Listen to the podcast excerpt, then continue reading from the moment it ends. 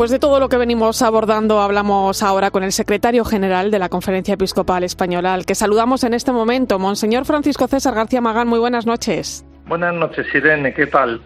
Eh, enhorabuena, lo primero, por el trabajo realizado, fruto sin duda del esfuerzo, pero también de ser conscientes de una realidad muy dolorosa. Eh, don César, eh, ¿qué significa para la propia Iglesia y para la sociedad en general esta instrucción, esta guía práctica ¿no? de actuación para toda la Iglesia en España?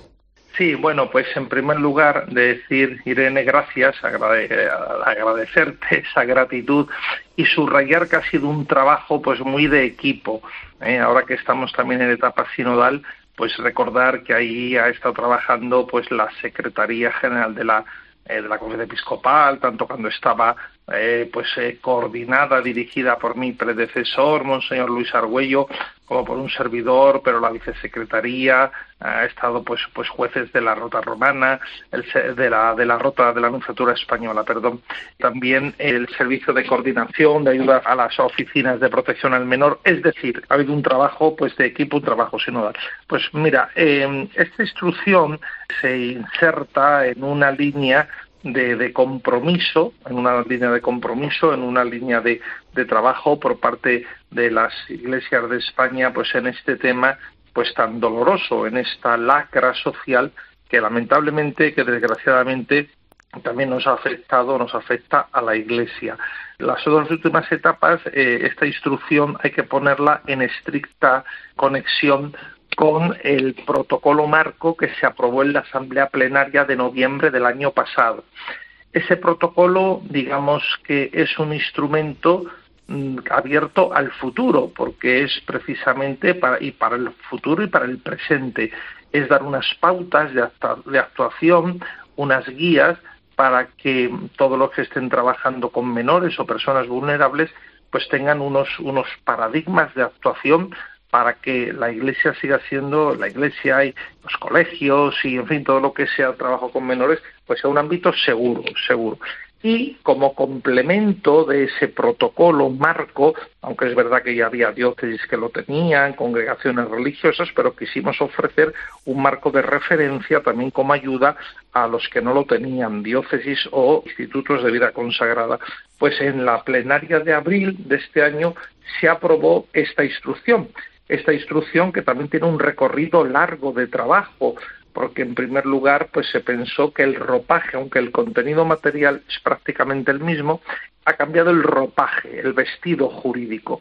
Primero se pensó que pudiera ser un decreto general legislativo, luego la Santa Sede pues consideró oportuno, no juzgó no es que no considera oportuno el contenido, sino el ropaje jurídico por una serie de cuestiones técnicas y entonces pues se ofreció, se pensó hacerlo como una instrucción. Y esto es pues como una, una norma, es una norma, es normativa para todas las iglesias de España, también para la vida consagrada, sobre cómo vivir este presente con referencia al pasado. Es decir, los casos de denuncias, de señalaciones que se reciben en las oficinas de protección al menor o aquellos que directamente se ponen en conocimiento de los obispos, de los vicarios, etcétera, pues tener unas pautas de actuación que están perfectamente alineadas con lo que es la legislación universal de la Iglesia y actualizada, porque en esa legislación universal de la Iglesia ha habido, pues ha habido un proceso, un íter también de actualización, de cambio, pues la última, la, el nuevo libro sexto, que es el derecho penal del Código de Derecho Canónico eh, latino, y entonces lo que hacemos es concretar, concretar esa normativa para la aplicación de la ley. Una instrucción es una norma de carácter administrativo, no es una ley, sino que es una norma derivada que depende de, en este caso, de toda esa legislación de la Iglesia Universal para aplicarla. Intentamos aplicarla a nuestra realidad concreta e intentamos que sea una ayuda para los que tienen que aplicarla. Por ejemplo, hay cuestiones donde esa legislación universal quedan indeterminados algunos aspectos. Lo que hemos hecho ha sido determinarlos. ¿Con qué intención? ¿Con cuáles objetivos? Pues con la intención de dar una seguridad, dar más seguridad a, las víctimas durante esa investigación, durante ese posible proceso, dar rapidez y también tener una más homogeneidad entre las distintas diócesis y entre las distintas mm, vida consagrada, es decir, los que tengan que afrontar, en este caso, eh, pues casos de, abuso a menores o a personas vulnerables. Eh, la instrucción, eh, bueno, es la primera de esta naturaleza realizada por una conferencia episcopal en todo el mundo, ¿no? ¿Podría servir de ejemplo? O sea, ¿es aplicable en otros lugares o en otras realidades eclesiales o sociales? Efectivamente, es la primera instrucción. Nos consta que de algunos dicasterios de la curia romana ha sido valorada muy positivamente. Yo he tenido ocasión de departir pues, con algún eh, superior de algún dicasterio de la curia romana y así me lo ha eh, testimoniado personalmente. Luego, por otra parte, ofrecemos también, ofrecemos esas, esas guías, esa, esa normativa, pues efectivamente a otros ámbitos sociales. Como decíamos, lamentablemente el tema de abusos es, es una lacra social de nuestra sociedad, de nuestra cultura, y, ofrecemos, eh, si esa guía nuestra, esa instrucción, ese protocolo de prevención puede ayudar, lo, lo compartimos con mucho gusto.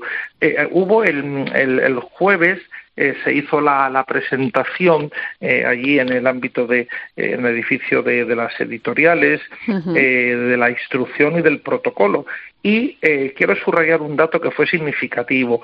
Invitamos a miembros de otras confesiones, a otros hermanos cristianos y a representantes también pues de, de, de otras religiones como, como judíos y musulmanes. Había también representantes cristianos de, de la Federación Española Evangélica y del eh, ortodoxos del Patriarcado de Rumanía. Y vinieron todos, vinieron todos, nos agradecieron mucho la invitación y hubo alguno pues que se interesó y nos dijo si le podíamos facilitar o si podían acceder a esos materiales. Le dijimos que por supuesto, porque entre otras cosas, Irene, son públicos, están colgados en la página web de la Conferencia Episcopal Española, o sea, que cualquier persona de ese ámbito religioso, civil, educativo, de trato con menores, pueden acceder a ello y con mucho gusto hemos dicho que los, brindamos también como una colaboración con la sociedad. Eh, hablamos de una guía práctica que unifica en un solo documento toda la normativa canónica vigente que regula la actuación eclesial, eh, pero que también refuerza el derecho penal, pero no lo sustituye, ¿no? Tampoco la obligación que tenemos cada uno de nosotros de comunicar a la Fiscalía si tenemos conocimiento de algún caso que, creemos, ¿no? Que se debe investigar, ¿no? Esto es importante también, o sea, la Iglesia tiene su propio código de derecho canónico, pero no sustituye al procedimiento civil. Por supuesto, por supuesto, sí. hay dos, dos aspectos que has indicado y que son importantes subrayar. El primero, que en esa eh, sucesión de normas que se ha ido dando por parte de la Santa Sede en este tema, eh, pues con consiguientes derogaciones anteriores, cambios, por ejemplo, en el número de años de la prescripción del delito, hasta llegar últimamente que se puede levantar esa prescripción, etcétera, pues lo que se ha puesto, eh, se ha, digamos, organizado se ha ordenado, se ha sistematizado pues esa normativa con, indicaciones muy prácticas para saber ante un delito en ese momento qué legislación estaba vigente, etcétera. Y por otra parte, como señalaba, sin sustituir para nada a, lo que es la normativa penal canónica, recogida fundamentalmente en el código y en otras normas extracodiciales, bueno, pues hay aspectos, como digo, que no estaban concretados. Entonces, ¿qué se ha hecho? No se ha dado una, una normativa contra esa ley, pero sí más allá de esa ley, lo que técnicamente se llama preterley, es decir, más allá de la ley se han concretado aspectos, se han complementado. No hay nada que pueda ir contra la ley porque precisamente la instrucción es una normativa administrativa derivada y no puede ir contra la ley universal. Y luego en esa normativa efectivamente no hay una sustitución o una contradicción entre lo que dice el derecho canónico y lo que nos obliga el ordenamiento eh, jurídico español. Y es más, hemos recogido en esa instrucción la obligatoriedad ¿no? de poner en conocimiento pues, de las respectivas fiscalías, las respectivas fiscalías pues eh, de cuando hay un dato de una posible denuncia, una señalación de un caso. Efectivamente, o sea, el derecho canónico no viene ni a suplantar ni a cubrir ni a omitir el, ordenamiento jurídico del Estado español, en este caso el delito, este, estos delitos penales. Mire, mm, aquí yo creo, yo creo que debemos de estamos remando todos en la misma barca y en la misma dirección. y, esa misma dirección es luchar contra los abusos. Esa lucha, esa misma dirección es hacer de toda la sociedad, de todos los ámbitos de la sociedad, el educativo, el lúdico, el festivo, el recreativo, el familiar, el, ámbito religioso, entornos seguros para todos los menores y personas vulnerables. Y lamentablemente las personas pues que han sido víctimas, víctimas de abusos en el pasado, por supuesto que encuentren en esos instrumentos que son instrumentos para qué? Pues para garantizar la acogida, la restitución de la justicia, el acompañamiento, eh, la, reparación, la reparación de ese daño. Y por lo tanto eh, la sociedad civil tiene esos instrumentos en su ordenamiento eh, penal y nosotros tenemos también nuestro eso en nuestro ordenamiento, pero no son contrapuestos, sino que hay que hablar de una en lo que queremos una colaboración y una coordinación. Em, en la jornada celebrada este jueves se presentó también el informe sobre abusos sexuales en la Iglesia, eh, un informe, por cierto, que se ha entregado también al defensor del pueblo y que lleva por título para dar luz y que además de recoger todos los protocolos, la legislación vigente o el trabajo que están llevando a cabo eh, las oficinas diocesanas, no, bueno, pues ofrece cifras concretas, no, son los datos que han llegado desde las oficinas diocesanas y las congregaciones religiosas a la conferencia episcopal. En total, 927 víctimas han presentado testimonios sobre 700, 728 eh, victimarios que cometieron abusos sexuales en el ámbito de la Iglesia Católica desde los años 40. ¿no? Eh, ¿Qué balance hacemos de todo esto? Sí, pues mira, esa presentación del informe, que la, también se ha valorado mucho, eh, pues eh, ayer jueves se valoró mucho, ¿no?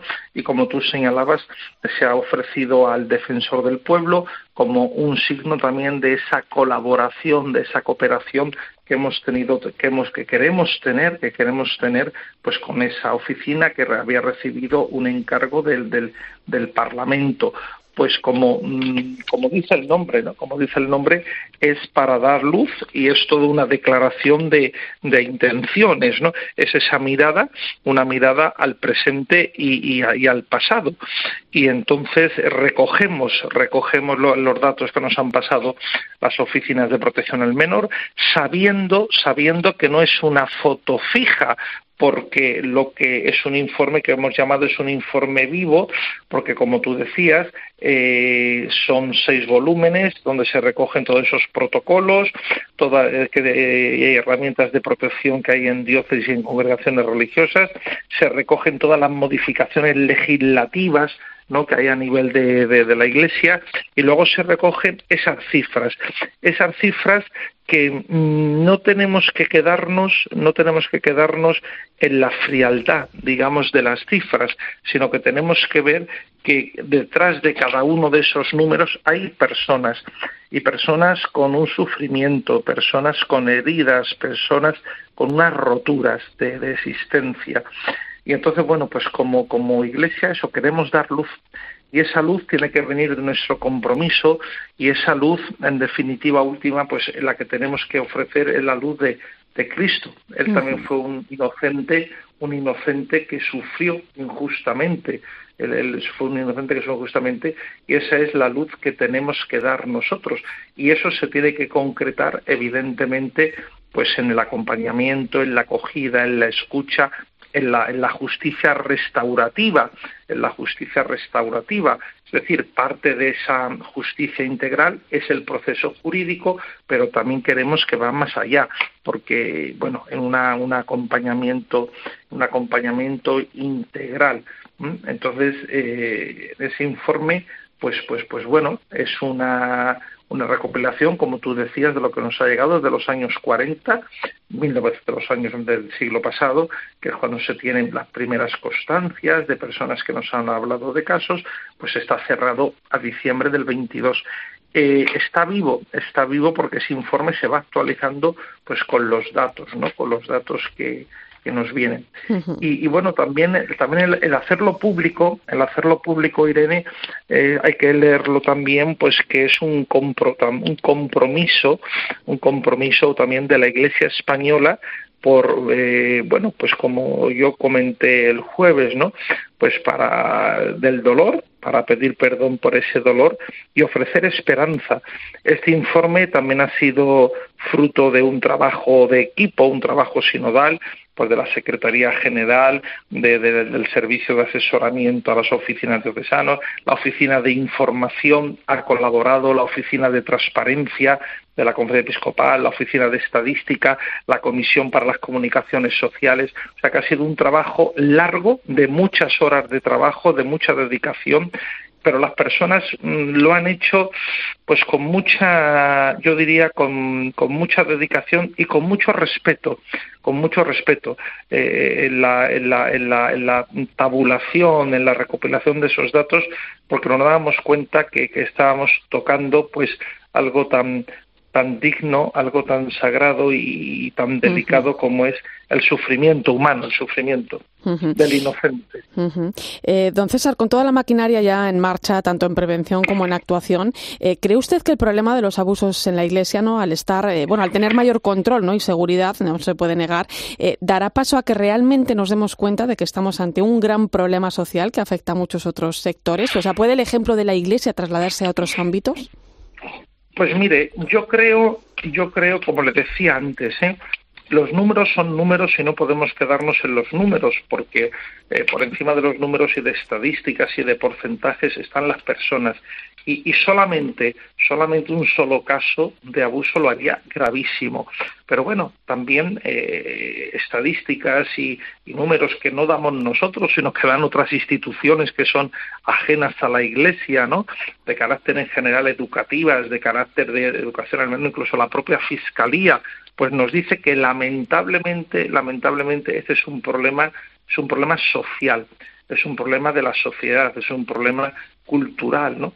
Y, ojalá, ojalá que, todos, todos de verdad, y arrimemos el hombro en los distintos ámbitos, cada uno en su competencia y cada, cada autoridad civil en los distintos ámbitos y niveles, estatal, autonómico, municipal, del ámbito educativo, del ámbito social, del ámbito eh, deportivo, de lo asociativo, pues para, para, para, para quitar esa, esa lacra, para quitar esa lacra. Pues Monseñor Francisco César García Magán, secretario general de la Conferencia Episcopal Española, gracias por ayudarnos a ver con más claridad el trabajo que viene realizando la Iglesia en prevención y actuación en materia de abusos, especialmente, como usted decía, con las personas más vulnerables. Es un camino importante. Un fuerte abrazo. Bueno, pues muchas gracias y nada, gracias también a ustedes por la labor que hacen pues de, de información y de formación desde COPE en general y desde su programa en particular.